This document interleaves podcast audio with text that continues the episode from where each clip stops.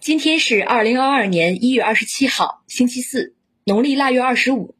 黑龙江日报为您播报的晚高峰国内国际新闻简讯有：近日，中共中央办公厅印发了关于建立中小学校党组织领导的校长负责制的意见。日前召开的国务院常务会议部署，进一步加强春节期间煤电油气运保障和市场保供。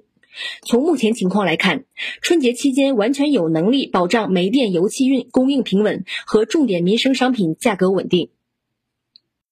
人力资源社会保障部、公安部等八部门近日联合印发《关于开展二零二二年春节期间春暖农民工服务行动的通知》。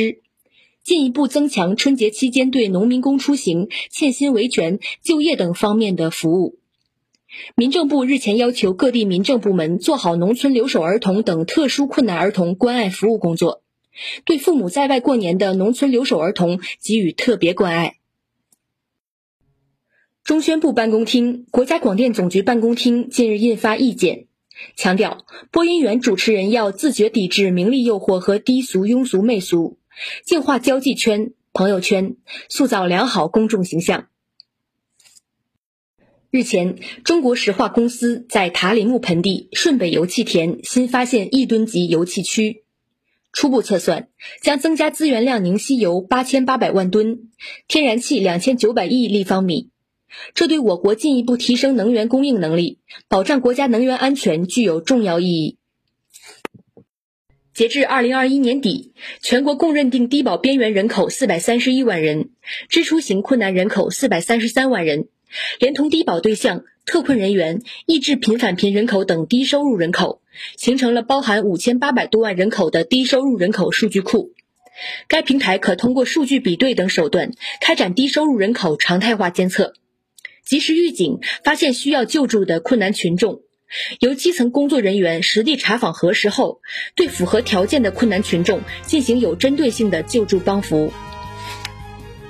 二十六号零至二十四时，三十一个省、自治区、直辖市和新疆生产建设兵团报告新增确诊病例六十三例，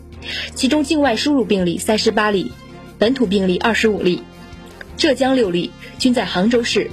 北京五例，均在丰台区；黑龙江五例。均在牡丹江市，河北四例均在廊坊市，天津一例在河北区，上海一例在奉贤区，河南一例在安阳市，新疆一例在伊犁哈萨克自治州，兵团一例在建设兵团第四师，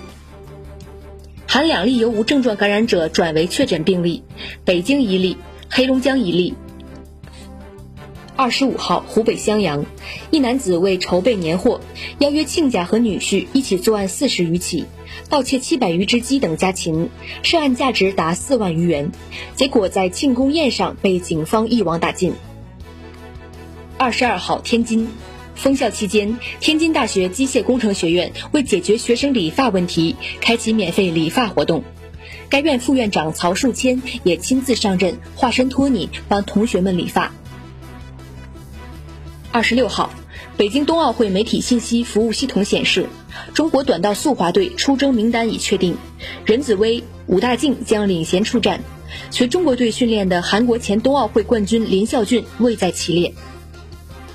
美国联邦储备委员会二十六号宣布，维持联邦基金利率目标区间在零至百分之零点二五之间，并表示很快上调联邦基金利率目标区间将是适当的。美国和北约二十六号分别向俄罗斯递交了有关安全保障问题的书面回复。俄官员表示，有关回复不能令俄罗斯满意，俄方不会接受。西班牙奥委会主席布兰科近日表示，坚定支持二零二二年北京冬奥会，反对将体育政治化。过去二十四小时，美国新增新冠死亡病例近四千例。英国首相约翰逊近期因新冠疫情期间违规聚会陷入危机。英国媒体二十四号继续爆料，约翰逊在二零二零年六月防疫封城期间举办生日派对，反对党工党领袖基尔当天再次要求约翰逊下台。韩国军方二十五号监测到朝鲜从朝鲜半岛内陆地区发射了两枚疑似巡航导弹的发射体。朝鲜在本月五号和十一号分别试射了一枚高超音速导弹。十四号成功发射了两枚铁路机动战术导弹，十七号再次试射两枚战术导弹。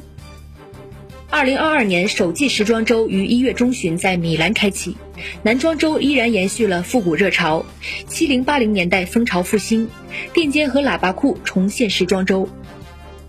黑龙江日报为您播报的晚高峰国内国际新闻简讯就是这些，更多新闻内容请关注龙头新闻客户端收听收看。我是实习主播方如慧，制作孟庆轩，编审郝金杰，感谢您的收听。